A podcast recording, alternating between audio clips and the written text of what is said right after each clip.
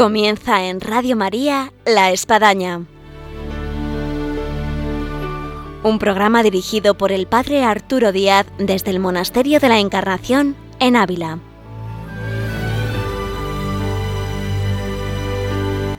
Hola, muy buenos días, bienvenidos a La Espadaña.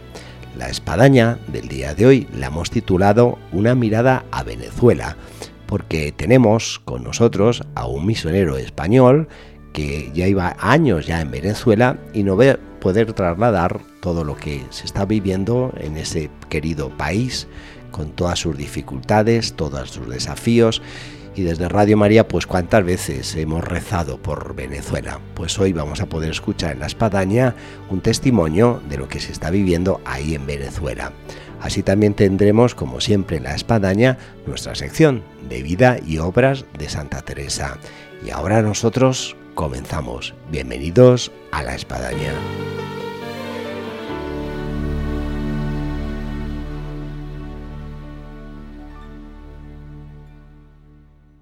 Muy buenos días, Padre José Miguel.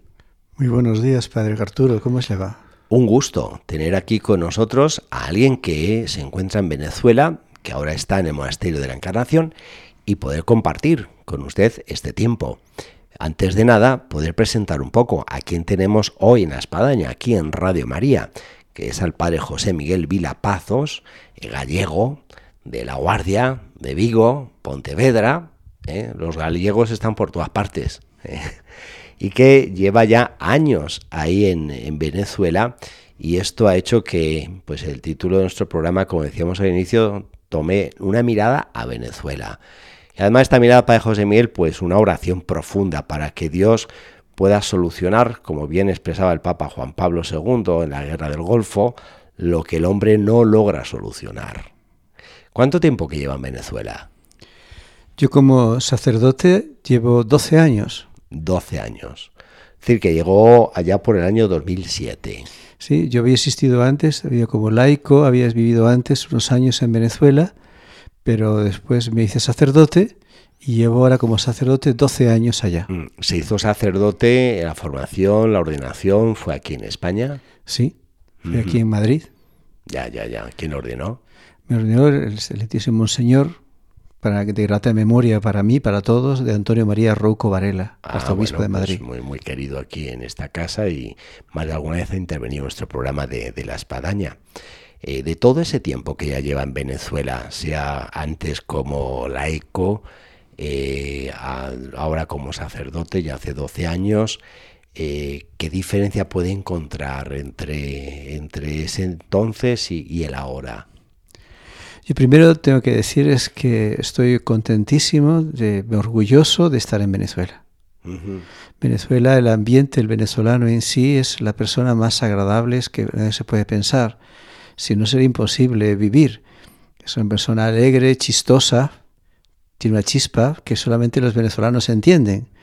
Por eso que tengo que decir que pues, si tengo, estamos viviendo una época difícil, mala, pero no quiere decir que sea culpabilidad de la gente, ni de ninguna manera. Sí. Ahora, en este momento la diferencia, yo lo pongo como estadística, eh, estamos en una pobreza extrema. Hace 10 años, pues nosotros dábamos en la parroquia 180 contabilizadas comidas gratuitas en un año. Ahora llevamos casi 20.000 en tres meses. Eh, ¿Dónde se ubica su parroquia? De manera especial para quien escucha el programa, conoce Venezuela y no digamos ya para los que son venezolanos. Mi parroquia está en un barrio, un barrio un poco marginal de Cumaná. El barrio se llama Cumanagoto, donde, uh -huh. donde va y no se vuelve, porque no, hay, no está en ninguna parte, de la ciudad de Cumaná, que está en la, en la Cumaná, costa. para darnos una idea, eh, eh, ¿qué posición ocupa en las principales ciudades? ¿La quinta, la cuarta, la octava, la décima? Quizás como la octava. Como la octava. ¿Qué población tiene más o menos? Se calcula son unos 375.000 habitantes. Bien, y si miramos a Venezuela, ¿dónde queda? ¿Norte, sur, este, oeste, noroeste, suroeste? Está en, el en, la costa nordeste de Venezuela, frente a la isla de Margarita. Ya, bueno, me imagino, entonces un paisaje precioso ahí por Ciertamente. el mar, ¿no? Ciertamente. Sí. Sí, es muy bonito. Eh, ahí está, tenemos el Parque Nacional Mochima, es un parque de coral. Estamos, delante de nosotros la, la península de Araya, bueno, y después Margarita, es una zona muy bonita. ¿Y eh, qué población católica? ¿Hay mucha secta? Eh, ¿La mayoría de la gente es católica? ¿Existen otros credos? Es muy desigual la zona dentro de la misma Cumaná, pero en, la zona de mi parroquia, eh, digamos, la de gente regular de misa es escasa, muy poco. Y hay, hay algunos cultos, pero más muy pequeños. Hay cultos pequeños de brujería, algunos, también de alguna secta, grupo evangélico, también, pero también no significativos, son muy inconstantes. Sí. Siempre que se habla de Venezuela se pone la mirada en, Caracas y parece que ahí está todo, toda la problemática, o inclusive también en las fronteras con, con, Colombia. Eh, estamos ahora del otro lado, de, este otro lado de Venezuela, del, noroeste, se, se, percibe en sí también eh, toda esta situación crítica, eh, medio de, guerra, de batalla. Y mucho, porque digamos, las comunicaciones que tenemos actualmente entre Cumaná y Caracas, por ejemplo, son muy escasas porque las vías están en muy malas condiciones apenas líneas de transporte también muy malas condiciones, no hay repuestos para los vehículos y, por avión, un avión a la semana y autobuses prácticamente ninguno. hay vías que se llaman carros piratas que te llevan a otro sitio, pero es muy costoso. Eh, las comunicaciones son muy bajas. Eso significa mucho también en la parte alimentaria, porque apenas llega nada ni tampoco de medios de, automotrices, repuestos, de cosas eléctricas, casi no llega nada. Eh, esto nos plantea dentro de las dificultades eh, la sobrevivencia. Eh, ¿Cómo se sobrevive ante el cierre quizás de, tiendas, supermercados, alimentaciones? Esa es la pregunta más grande. Efectivamente, hay una, como lo, que, que, mejor dicho, perdón, para cuantificar el problema es ver o cualificarlo, es ver cómo se vive allí. En mi, barrio, en mi parroquia, la mayor parte de las familias son disfuncionales. Quiere decir que la juventud, la infancia, nace entre familias que no son regulares. quizás no viven con su papá ni con su mamá o están separados. Y entonces eso crea una dificultad de responsabilidad gravísima entre los progenitores y los muchachos. Eso crea que el defecto alimentario es gravísimo. Casi que no hay, no hay alimentos. contamos con una especie de alimentación gubernamental, se llama CLAP, pero que llega muy escaso, muy poco. Eh, tenemos también algunos centros alimentarios eh, pagados por el gobierno y de muy poco. Y pues tenemos la parroquia. La parroquia es la que damos actualmente, ya digo, como entre 500 y 700 comidas diarias gratuitas, que son las que, digamos, que intentan remediar, paliar un poco la ausencia alimentaria tan grave que tenemos. Y la situación también emergente sanitaria, que hemos tenido noticias por los apagones, en, hospitales que no pueden dar los servicios debidos, personas que, que, se están muriendo porque pues no, no, no tienen quizás la, la debida medicación que, que, necesitarían. Es gravísimo. Actualmente, si vas, aunque tengas dinero, vas a la farmacia y muchas medicinas, si el caso de que la pudieras pagar, no la puedes comprar porque simplemente no existe. Eh, yo me, tengo un dolor muy grande, pero con gracias a Dios, con la paz, porque voy todos los días al hospital de Cumaná y es una alegría para mí encontrarme allí, que en medio de la gente que no tiene alimentos, no tiene medicinas, sin embargo, vemos entre los pacientes a Dios. Y es algo prodigioso. hay un grupo de gente en mi parroquia que vamos para allá todos los días y, visitamos y creamos oratorios para niños pequeños. Visitamos también a veces la cuidados intensivos, muchos saludos para allá, la parte de psiquiatría. Todos, y sin embargo, los pasillos llenos de enfermos, de heridos, de, sin medicina, sin derramando sangre, sin medicina alguna, sin limpieza pero al mismo tiempo con esperanza. Dios es lo más raro. En medio de ese panorama, Padre José Miguel, de sobrevivencia, eh, la parte espiritual Eh, ¿Cómo se sobrevive espiritualmente? Eh, bien presentaba la dificultad de trasladarse, entonces el hecho de poder ir a misa, de poder participar de un retiro, eh, de poder ir a catequesis, de que el sacerdote venga y pueda bendecir o dar la unción. ¿cómo, se vive esta parte espiritual en, un país en, este conflicto que lleva ya 20 años? Yo estoy expuesto muy contento porque tengo la gracia de, de ser, yo pertenezco al camino neocatecumenal y, en mi parroquia tenemos ocho comunidades neocatecumenales, ¿no? ¿La parroquia cómo se llama? Parroquia Nuestra Señora del Carmen de Cumaná.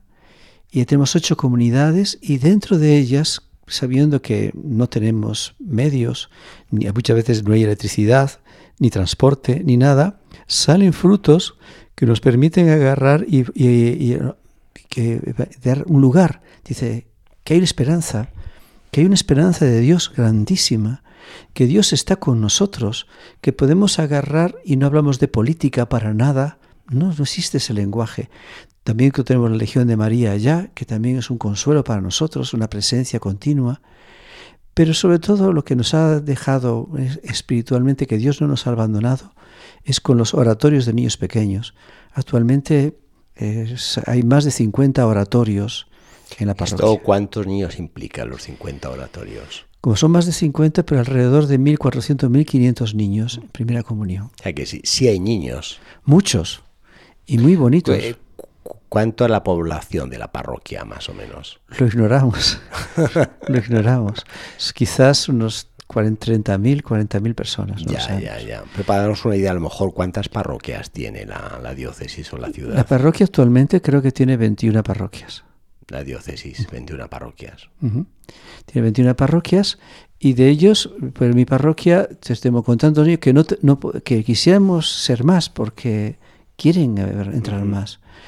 Yo digamos que eso sí, nunca me ha parecido bien hacer una, sacramentos masivos, sino que, la gente esté verdaderamente preparada y esperando a Dios. Y, se plantea un futuro precioso porque no hay ningún grupo, digamos, ajeno. Por ejemplo, ¿qué grupo de gubernamental o antigubernamental Eso le iba a preguntar, ¿tiene dificultad a nivel de los fieles de la parroquia en cuanto quizás posiciones políticas de partidarios del régimen, de partidarios contra el régimen? ¿Eso se percibe quizás en, ese, en un ambiente así eclesial? Se, se percibe quién es, de qué es cada uno, ¿no? Pero nosotros en la iglesia hemos llegado a una, una digamos, una presencia tan fuerte de Dios que no se menciona. O sea, eh, yo puedo agarrar y ver con esta y aquella persona que son del gobierno y me llevo bien con ellos. Y yo veo que aquellas otras personas son opositores y me llevo bien con ellos porque he visto a Dios. Y he visto a Dios que es una bendición para nosotros y plantea una, un futuro grandioso, precioso, que entiende su opinión. Yo puedo estar de desacuerdo con él, yo tengo mi opinión, sí, es verdad, pero lo que, es, yo, que yo sí tengo claro es que el, Dios nos unifica, la Iglesia nos unifica, que somos la verdadera solución de todo, que podemos estar allí contentísimos. Puedo, enorgullecerme. En este momento tengo, el otro día se, se ordenó de diácono un hermano de mi, parroquia. Sí. Es el primero en tiempo. Y eh, de, con el nuevo arzobispo que tenemos ahora, Jesús González de Zárate. Y ahora se, se ordenó Mauricio. Muchos saludos para él, si me escucha. Y, ahora es una alegría para mí. Y, pronto vendrá otro, y vendrá otro. Bueno, ahí están los frutos, ahí están los frutos. Vamos a preguntarle, padre, cuáles son las vías de solución que ve al conflicto, quizás a lo mejor como español, como misionero, como eh, sacerdote que lleva años ahí, todavía más antes de ser sacerdote. Eh, pero vamos a escuchar una música, a lo mejor esto le ayuda para inspirarse en la respuesta, y continuamos aquí en Radio María en La Espadaña.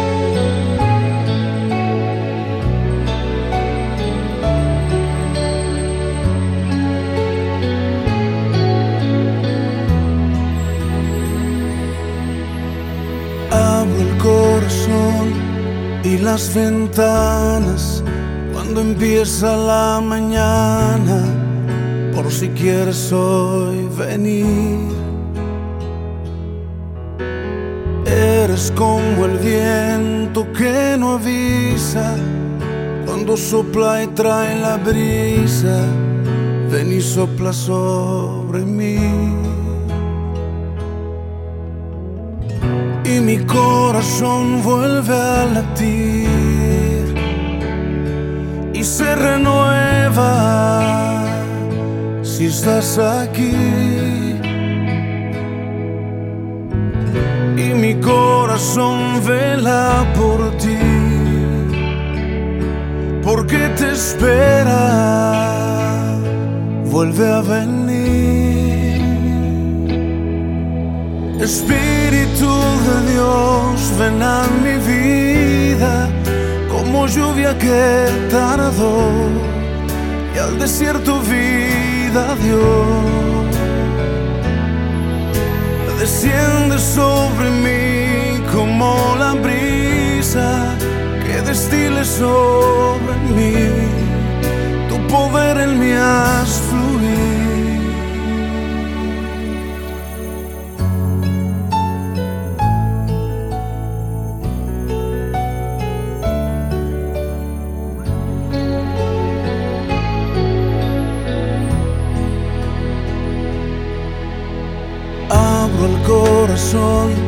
Y las ventanas cuando empieza la mañana, por si quieres hoy venir.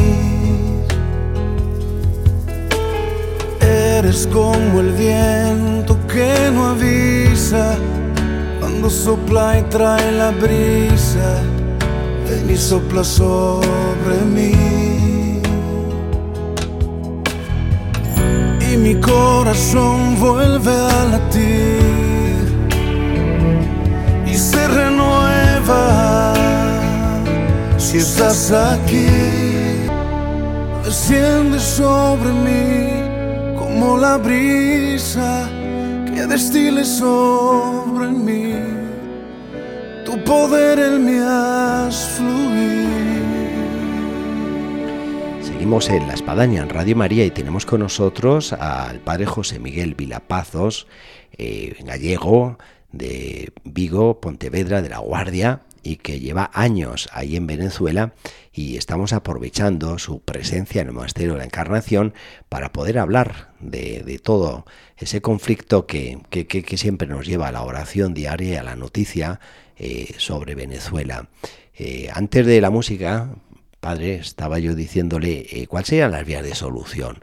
Eh, ¿Qué vía de solución usted siente que, que, se puede dar a este conflicto de, de, de 20 años que, que está eh, desgastando a, a, Venezuela?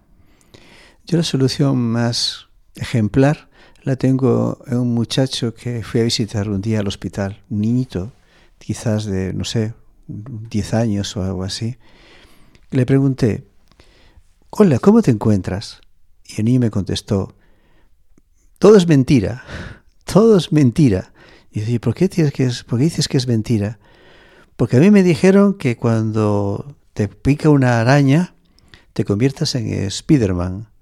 Y entonces y me subí una tapia a buscar comida, me picó una araña, me caí, me pegué a las paredes como, una, como Spiderman y no me pegué.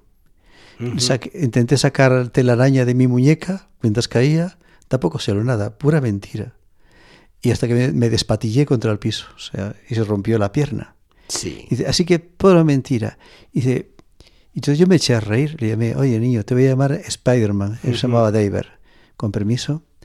Eh, eh, Dave, mira, Spider-Man. empezamos a reírnos y empezó, empezó a haber una relación diferente entre nosotros. No yo, mi persona, porque le dábamos de comida no era mi persona, sino lo daba gente de mi parroquia. Y un día al cabo de dos meses o tres meses de estar allí hospitalizado, le dijeron, mira, te van a dar de alta. Y se puso muy contento y al mismo tiempo casi le salían las lágrimas diciendo, pero no les voy a volver a ver más.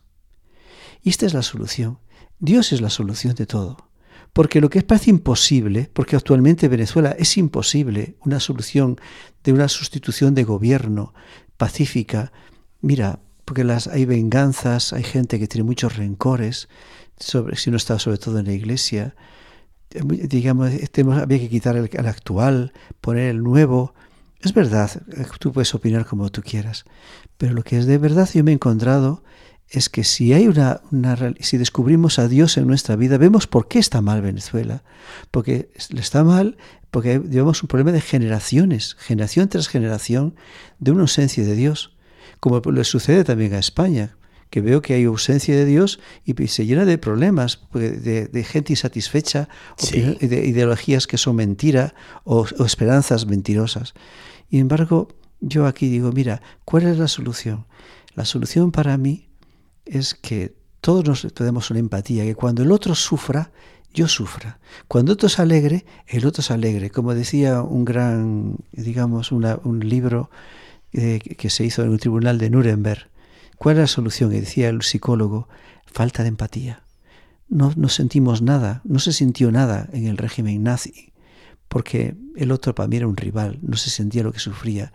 Y entonces a mí me dijo una vez un, un famoso señor hebreo, un rabino hebreo, me, eh, le dijo, mira, había dos, dos hombres que se, que se, conocieron y uno le dijo, hola Boris, ¿cómo estás? Digo, estoy bien. Dice, ¿tú sabes de qué sufro yo? Dice, ¿y tú? No lo sé. Así ah, tú no sabes de lo que sufro, entonces no me quieres. Caramba, y ese es el punto, porque cuando nosotros empezamos, no Venezuela, sino toda la población del mundo, que no solamente Venezuela, pero Venezuela en este momento está en la primera plana del mundo, si nosotros nos reconciliamos, empezamos a sentir qué es el otro, la fortuna, el bien del otro, la bendición que tiene el otro, aunque el otro sea un malandro. Yo la tengo, les debo tanto a estos incluso. Aunque el otro sea un drogadicto, a lo que el otro sea un político de opositor o del gobierno, o que sea partidario de Guaidó o de presidente o de Maduro, aunque sea de esos, pues mira, yo realmente digo, mira, ahí habrá perdón entre nosotros y esperanza también entre nosotros, porque al fin y al cabo el venezolano, siempre lo aprendí allí, un venezolano de todo hecho un chiste, y, bendice, y dice bendición Padre, bendición Hijo, Dios te bendiga. Una vía de solución que es aplicable a tantos conflictos mundiales. Efectivamente. Yo veo que las... El problema tal vez que en Venezuela eh, es más emergente que en otros sitios. Claro, en Venezuela somos famosos ahora. Antes no lo éramos. Ahora éramos, éramos, la Venezuela Saudita. Yo cuando llegué allí éramos la Venezuela Saudita que dame, eh, dame dos que son baratos. Dame dos. Eh, a los venezolanos los llamamos los, llamamos los tabaratos. Y los tabaratos iban a Estados Unidos y venían a España y compraban de todo. Y, pero siempre nos reíamos, pero no nos dio la felicidad aquello. Y si ahora resulta que no tenemos nada y resulta que pensamos que era repartiendo, repartiendo, repartiendo. Pero el venezolano, cuando yo hablo con venezolano, me río. Me río, siempre me río. Porque, y no es porque somos unos inconscientes o son unos inconscientes. Yo siempre me siento de allí todavía. Dice, mira, muchos saludos primero a los venezolanos que me escuchen. No somos, no somos tan raros, pero al mismo tiempo somos optimistas. A mí siempre me ha impresionado, y, y estuve 16 años en Hispanoamérica, la capacidad de sufrimiento del pueblo hispanoamericano uno dice, bueno, 20 años de conflicto en Venezuela y uno se cuestiona si esos años pasaran un poco a nuestra propia España, vamos, estaríamos en guerra civil tal vez, ¿no? Es, impresionante el soporte, el aguante eh, que, tiene el pueblo, ¿no? Yo lo que me, me llama la atención es que hay aguante, sí, pero hay esperanza también. Una esperanza porque yo digo, ¿dónde se vio como en mi parroquia, que pasáramos de tener 20 niños en primera comunión a tener 1500. ¿De dónde? O sea, por, por habilidad del sacerdote, o sea, mía. En absoluto, para nada. No, no sé nada de eso. No tengo ninguna habilidad, ni, ni, ni, ni, es más, tampoco lo quería. Pero a mí vinieron los cooperadores de la verdad aquí de Valencia, de España, y me dijeron, escúchalos, escúchalos a los muchachos. Y yo dije, bueno, lo voy a escuchar. Y, y me ha sorprendido porque me ganan. Y yo tengo, yo puedo agarrar y decir que los, que una, una, estadística importante que ha cambiado es eso. Yo decir, bueno, antes daba de comer tantos, ahora muchos más. Es una estadística. Una estadística es que antes no daba tantas medicinas, ahora muchos más. Es importante. ¿Y por qué no preguntamos también cuánta gente había, había antes en la iglesia y cuántos son ahora? Ah, porque estaban, porque no se han marchado del país. Sí, no se han marchado del país, pero al mismo tiempo tiene una esperanza, tiene una alegría. Y, no es porque sean, como no tiene nada que hacer, como dicen por ahí, una doctrina de cual no quiero acordarme, que dice que somos, digamos, el, el mal de los, un refugio de los pobres. No, no, ¿qué pobres?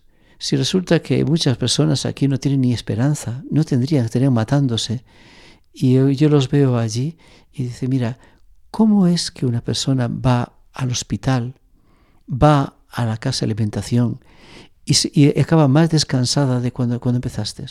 Yo voy al hospital todos los días, estamos un montón de tiempo con los niños del hospital, sobre todo, con los, los las personas de cuidados intensivos, y, cuando, y en vez de salir cansado, salgo descansado. Y la gente que va conmigo, muchos saludos para, para ellos. ¿Y cuál es el trabajo pastoral que se le plantea, Padre José Mil? Porque usted está solo en la parroquia. Como sacerdote sí, eh, pero como, como, parroquia no. Bueno, claro, sin duda. Me imagino que estará muy bien eh, acompañado y ayudado de catequistas, de, de ministros extraordinarios y de personas comprometidas con la tarea pastoral de la parroquia pero nos puede dar una idea más o menos de, cómo se desarrolla su, labor en, razón de, atención, eh, tanto a enfermos como, a niños, si la parroquia tiene una escuela parroquial, eh, el tema de la catequesis, el tema de la formación de jóvenes, de celebración de sacramentos como la misa, la confesión. Eso también para que nos anime a sacerdotes que están escuchando y que están metidos en unidades pastorales, que tienen que celebrar pues muchas misas los fines de semana, que se tienen que desplazar de un pueblo a otro y parece que bueno pues pesa, pesa la responsabilidad pastoral y a veces escuchar a gente que está en terrenos, vamos a decir así, de misiones, por llamarlo de alguna forma, dice, bueno, lo mío no es nada para lo que estoy escuchando aquí que nos está relatando el padre José Miguel Vila. Yo lo que estoy consciente es que yo como sacerdote, estando solo en la parroquia, si pongo a mirar las cosas por hacer, si contase solamente conmigo, no lo haría, me marcharía corriendo, mm, sería eh, suicida quedarme allí, pero no veo así. Yo estoy en este momento, como dije, tengo ocho comunidades catecomenales conmigo y, y, y solamente tengo que preguntarle a uno, ¿me puedes ayudar aquí? Y viene, ¿Me, puede, ¿Me puedes ayudar allá? Y viene.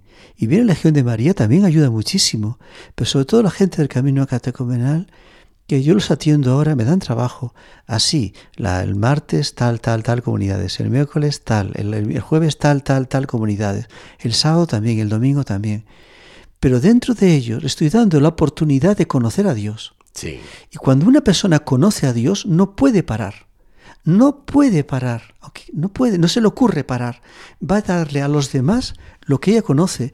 No quiero sacar, no yo sé que hay que hacer falta un tiempo de, de, de, simiente, de abono, para que crezca. No lo voy a pedir a la persona que trabaje desde el principio. Primero tengo que dejar que crezca. Es como la, en la iglesia somos como un niñito que hay que, que hay que alimentarle. Primero es un bebé y no hace nada. Primero hay que dejar que crezca. Pero cuando crezca, cuando cree y puede trasladar a los demás lo que ha recibido, lo hace con, no con una obligación, lo hace como le sale de sí. ¿Y, y, cuál, ¿Y cuál es el método? Hacer que los demás hagan. Como decía un, creo que decía el, fundador del Opus Dei, eh, de Balaguer, decía, hacer que hagan. De que su prioridad pastoral es hacer hacer, que los demás hagan. Exactamente. Bueno, pues hay que tomar nota para los sacerdotes de manera especial que, están escuchando y que tienen mucho trabajo. El tiempo se nos va, Padre José Miguel. ¿Qué le supone a usted eh, eh, el respirar estos aires eh, monacales, místicos, teresianos? Yo aquí en el Monasterio de la Encarnación me quedo asombrado porque las monjas, son creo 28 monjas religiosas, carmelitas de clausura, se ríen muchísimo hay una alegría aquí. ¿Por qué será? No lo sé, pero se ríen, no se ríen. Yo les hablo una cosa cuando en el locutorio, me acuerdo el primer día que llegué aquí, ellas estaban en la oscuridad, yo, a mí se me veía la claridad, yo pensé para mí, ¿estaré hablando con alguien? Pero de pronto empiezan a reírse todas y dije, ¿pero cómo se ríen? Porque tienen a Dios. Sí, efectivamente. Veo, yo a veces tengo que desviar la mirada, como fue ahora, una reunión que tuvimos ahora, porque me miraban sonrientes, todas sonríen.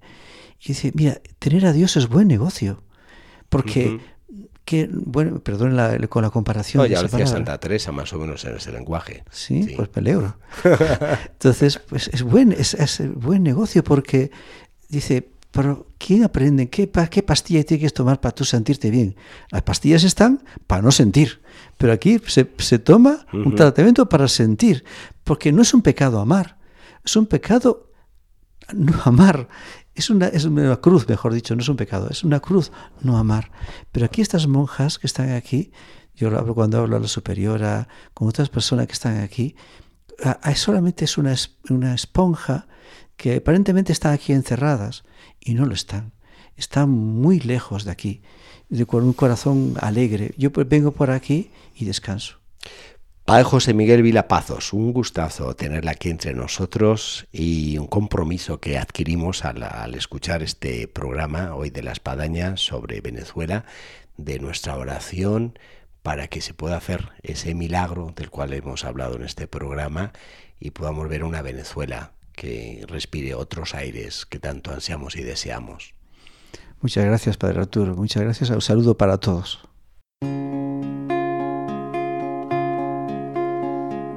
yeah.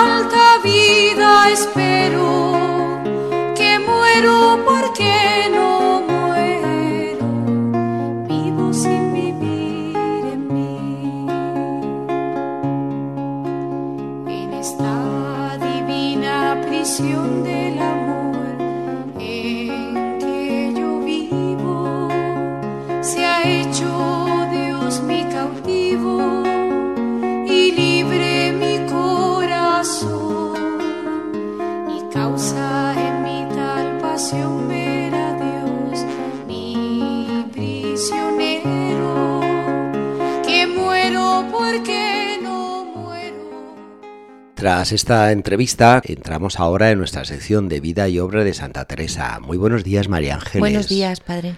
De vuelta, de alguna forma, nos vemos en el carromato con Santa Teresa puesta en camino hacia Toledo, hacia esa fundación que está haciendo eh, los 450 años. Sí, en el, estamos en primavera del año 1569 y pues están subidas en el carromato eh, Teresa y pasando el Herradón, el puerto del Boquerón, bueno, todo esto los que conocen esta zona eh, le ponen le ponen lugar, ¿no? Y hasta que llegaron al Tiemblo, que es un pueblo de aquí de la provincia de Ávila.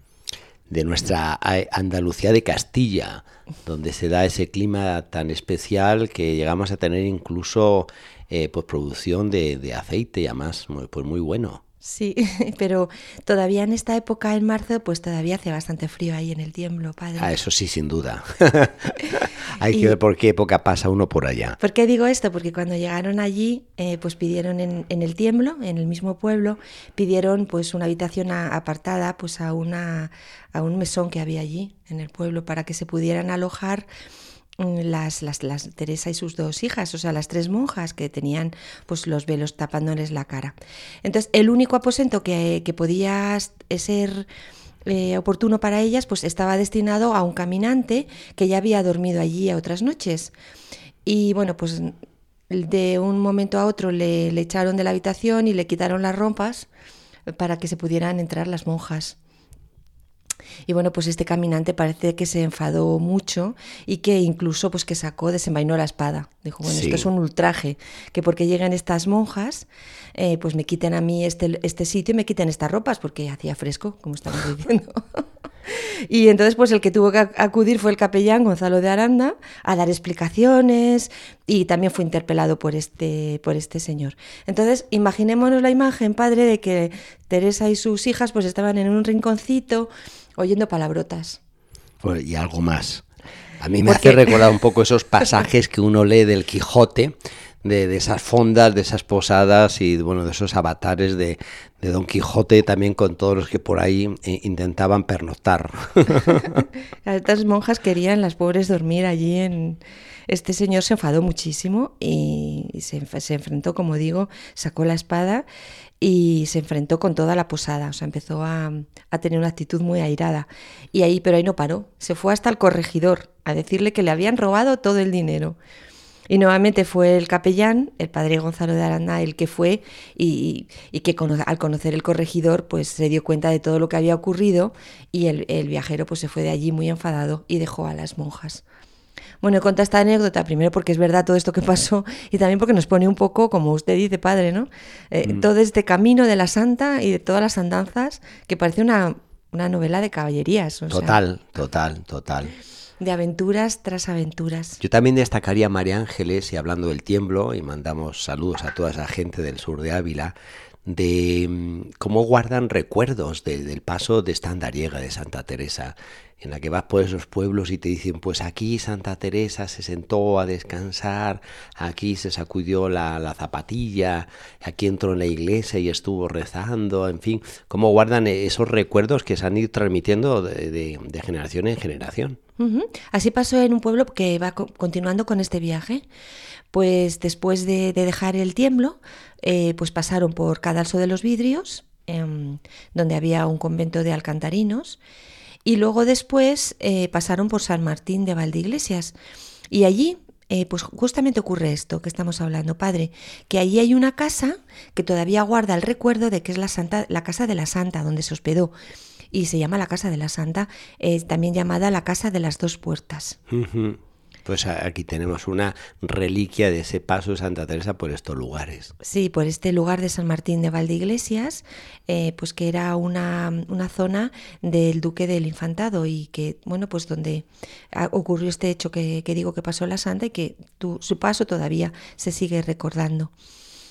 Eh, desde allí, pues fue a Toledo y hizo una parada en Torrijos, en donde vivían sus primos, eh, que era la familia de Isabel de San Pablo y llegaron a Toledo el, el 24 jueves, eh, el día víspera justo de la encarnación. Eh, cuando Teresa eh, llega a Toledo, pues vamos a hacer un poco un pequeño panorama, ¿no? Había 24 conventos femeninos y todos estaban 24. llenos. 24. Impresionante. Por eso tuvo tantos problemas para que le diera licencia. Llenos. Era normal que rechazara la propuesta de Teresa de fundar, porque decían, no, otro más, por favor, otro, otro convento más femenino. Pero lo más difícil, que vamos a ir hablando un poco del tema de las licencias, lo más difícil eh, fue llevarlo a cabo por todos los, los roces sociales que, esta fundación llevaba. Porque eh, había ahí pues una serie de enfrentamientos entre nobles toledanos y también en relación con aquellos ricos caballeros Mm, como va a ser el que va a pedir el que va a ser un poco el fundador, el que quiere ser el fundador, que no era noble y que por tanto levantaba pues mucho recelo por parte de, de los nobles de la ciudad como vemos, pues viene a ser un poco reflejo de las intrigas y de las luchas sociales ¿no? que, sí, que había en ese momento en Toledo, que era una, una ciudad pues llena de vitalidad, ¿no? un núcleo eh, lleno, como vemos. Simplemente este número de 24 conventos nos pone un poco Hace los pies en el suelo. Sí. 24, eh, pongamos cada convento con 20, 40 monjas, eh, es un número. y al llegar, pues bueno, se quedaron en el palacio de su amiga, doña Luisa de la Cerda, y las dieron un aposento como solían, porque ya sabemos que, la, que nuestra santa eh, pues había estado ya otras veces allí con su amiga doña Luisa.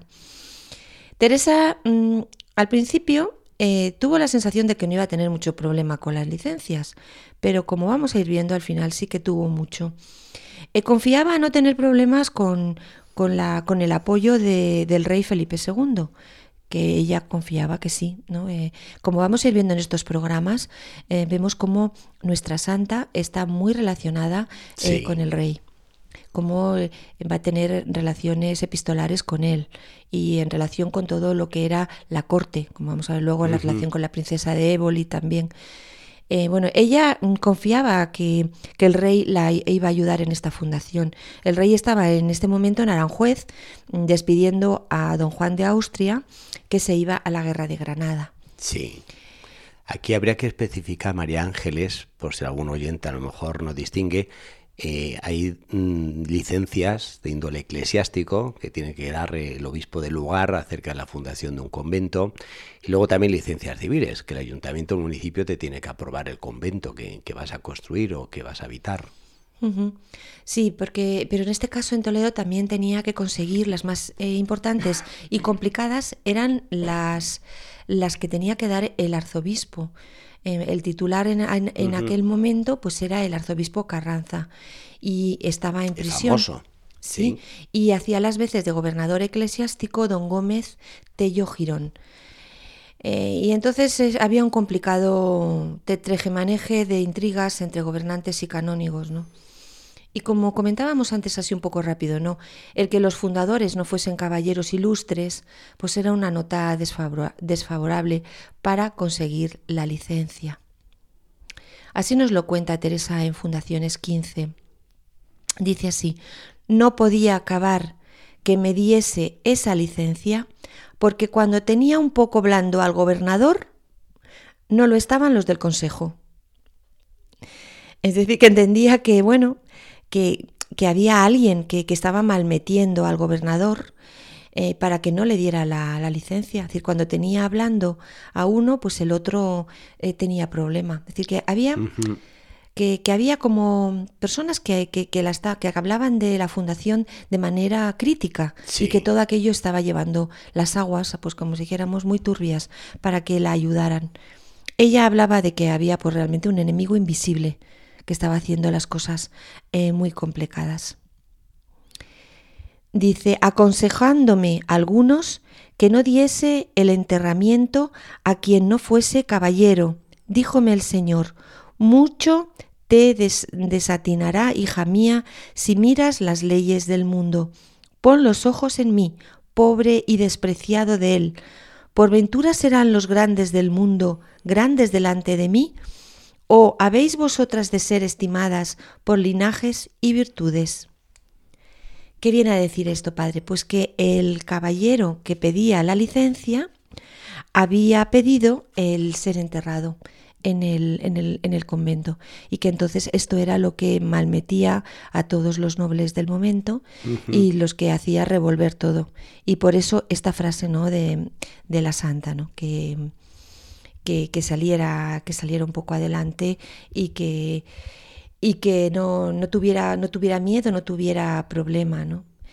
Eh, las, las exigencias del yerno del, del, fundador, Diego Ortiz, pues eran cada vez más impertinentes a la hora de ir exigiendo cada vez más. Decir, por una parte estaban los fundadores eh, que aportaban el dinero y por otra parte estaba toda la ciudad, unos cada vez con más exigencias de queremos que enterrarnos en la fundación, en el convento, y los otros cada vez exigiendo más, más cosas y aquello pues estaba poniendo difícil. Muy, muy complicado.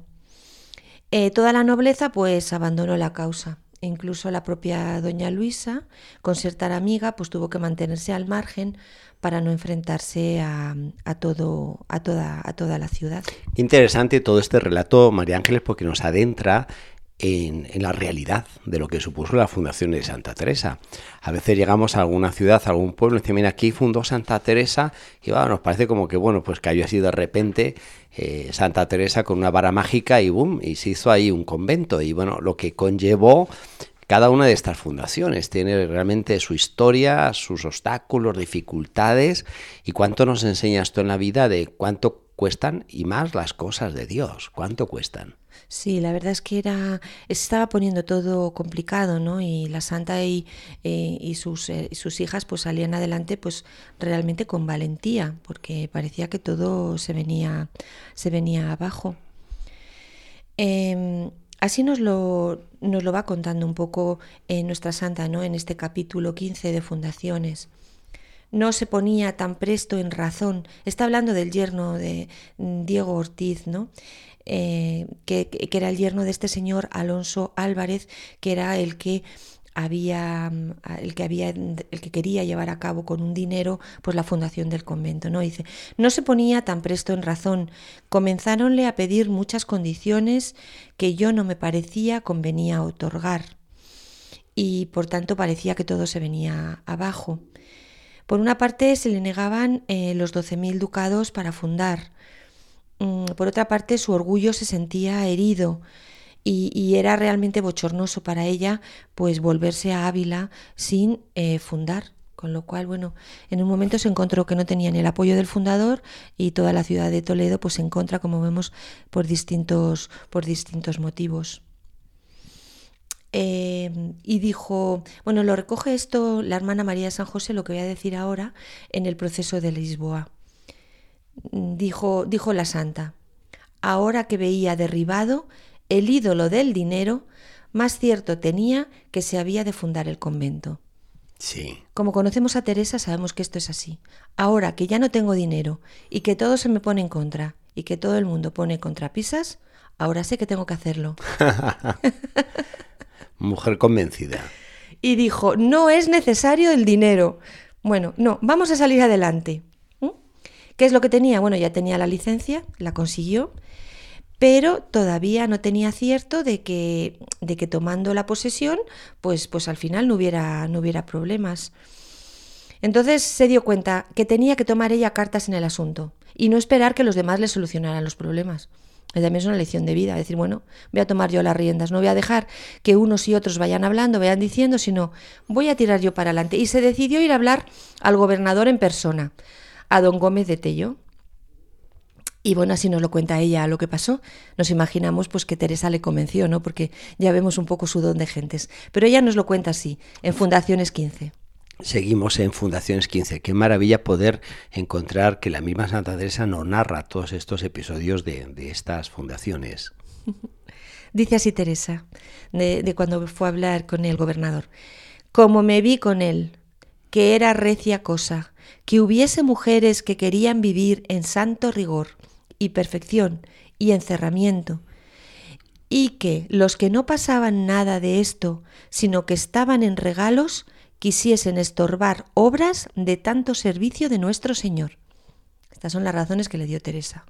Que mujeres que quieren vivir orando para los demás se encuentren con, con personas que les ponen obstáculos eh, para, para, esta, para esta obra del Señor. ¿no? Que le puso las cosas claras a Gómez de Tello. Sí, y sobre todo por una cosa que le dijo a Gómez de Tello, que ya le dejó completamente convencido, que habría de fundar sin renta. O sea, no tendría renta de nadie. Y por tanto, eh, ya se intuía que estos caballeros que iban a poner el dinero pues no estaban en la fundación y por tanto no había ningún tipo de prevención sobre su origen noble o no noble. Entonces ahí fue eh, realmente lo que hizo que pues las licencias fueran poco a poco adelante. Tenían, iban teniendo poco a poco las licencias, pero no tenían absolutamente nada más. Solo tenía, se calcula que tres o cuatro maravedíes la santa para esta fundación. Vamos, sin blanca, como ella decía. No tenía casa. Pero bueno, ocurrió un caso, mm, un amigo mercader rico de, de la santa, que se llamaba Alonso de Ávila, eh, que asistía a los presos de la cárcel de Toledo, que estaba junto a San Román, eh, quería buscar a la santa una casa, pero cayó muy enfermo. Teresa, eh, con los pocos maravedís que, tenía, pues lo único que le dio fue para comprar dos lienzos para poner un altar. Pero dos lienzos que no tenía casa. O sea, compró con ese dinero, compró los lienzos y compró dos jergones y una manta. Pasó por Toledo en estos días un venerable franciscano que es el padre Fray Martín de la Cruz, eh, eh, que era un conocido de la madre, y que al contarle el problema le puso en contacto con un joven estudiante muy pobre, pero que estaba enfrentado a la nobleza, a la nobleza toledana, que era Alonso de Andrada. Cuando el joven se acercó a hablar a Teresa y a las otras hermanas, pues le dijeron eh, él que bueno, que no, que no, que no parecía que, que, fuera a tratar cosa importante, ¿no? Porque le vieron pues muy joven y muy, muy inexperto. Pero este joven fue el que realmente las ayudó, porque Teresa le pidió que le buscase una casa en Toledo. Y este, esta, este, este joven le buscó una casa de alquiler. Y eh, este mismo Alonso de Ávila, este amigo rico que, conocía a la santa, pues fue el fiador de, esta, de esta casa que encontraron, que es donde luego se hizo la fundación.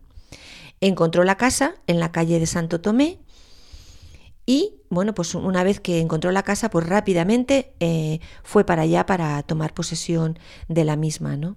Eh, para, para, que ya una vez que estaba allí, pues la cosa fuera, fuera adelante. Y bueno, en esto se encontró, como vamos a ver, con algunos problemas, porque nuevamente en la casa en donde van a asentarse, pues todavía estaba la gente viviendo. Ya esto lo hemos visto otras veces. sí, hay que recordar la fundación de Medina, que también fue bastante novelesca.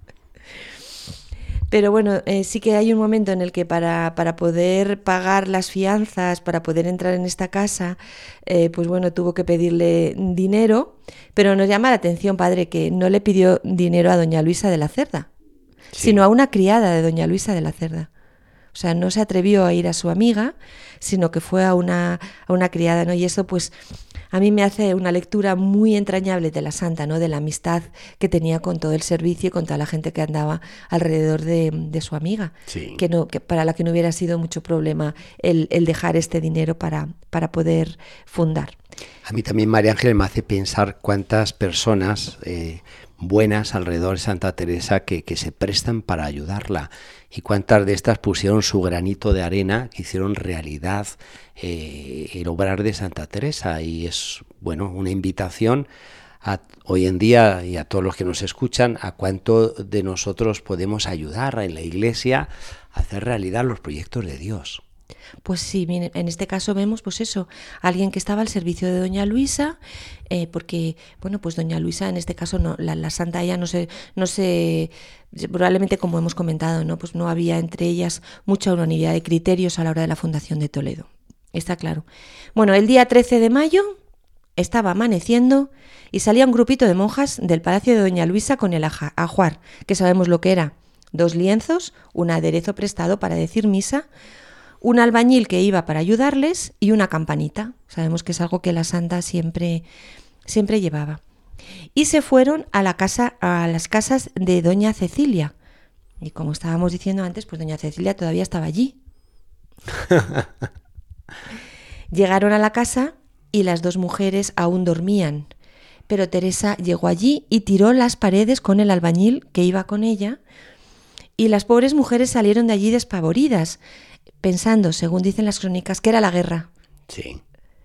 Que, sea, que amaneciendo, que amaneciendo tiraban unas paredes, no, se podía imaginar que, en vez de ser eh, que, pensaba que eran unas bombas, no que era una guerra, no se podía imaginar que eran unas monjas de, de contemplativas en pobreza, que eran las que estaban tirando una pared para tomar posesión de, de, esta, de este nuevo convento. ¿no? En ese tiempo no había bombas, no había artillería en sí, vamos, eh, podían pensar que eran las catapultas, que, que algún pedrusco cayó.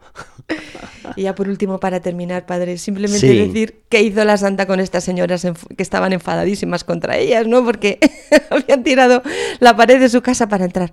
Bueno, pues la santa, con muy poquito dinero que tenía, pues las dio algo y les dijo, Ale, búsquense otra casa, ande, vénganse. es como si dijéramos ahora, tómense un café, Ale, relájense un poco. Dense una vuelta y luego vienen.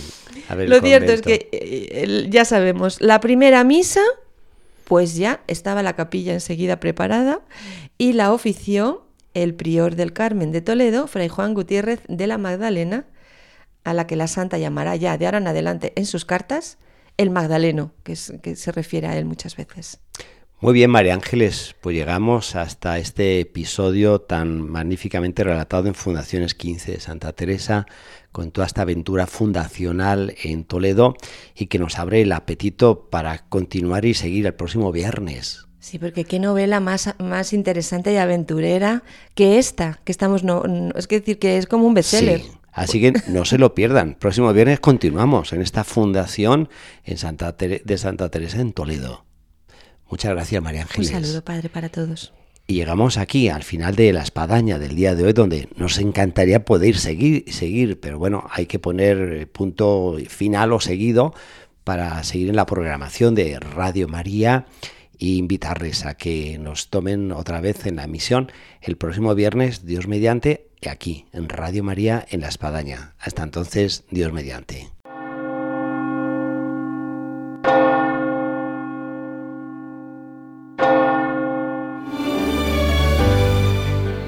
Han escuchado en Radio María La Espadaña, un programa que dirige el Padre Arturo Díaz desde el Monasterio de la Encarnación en Ávila.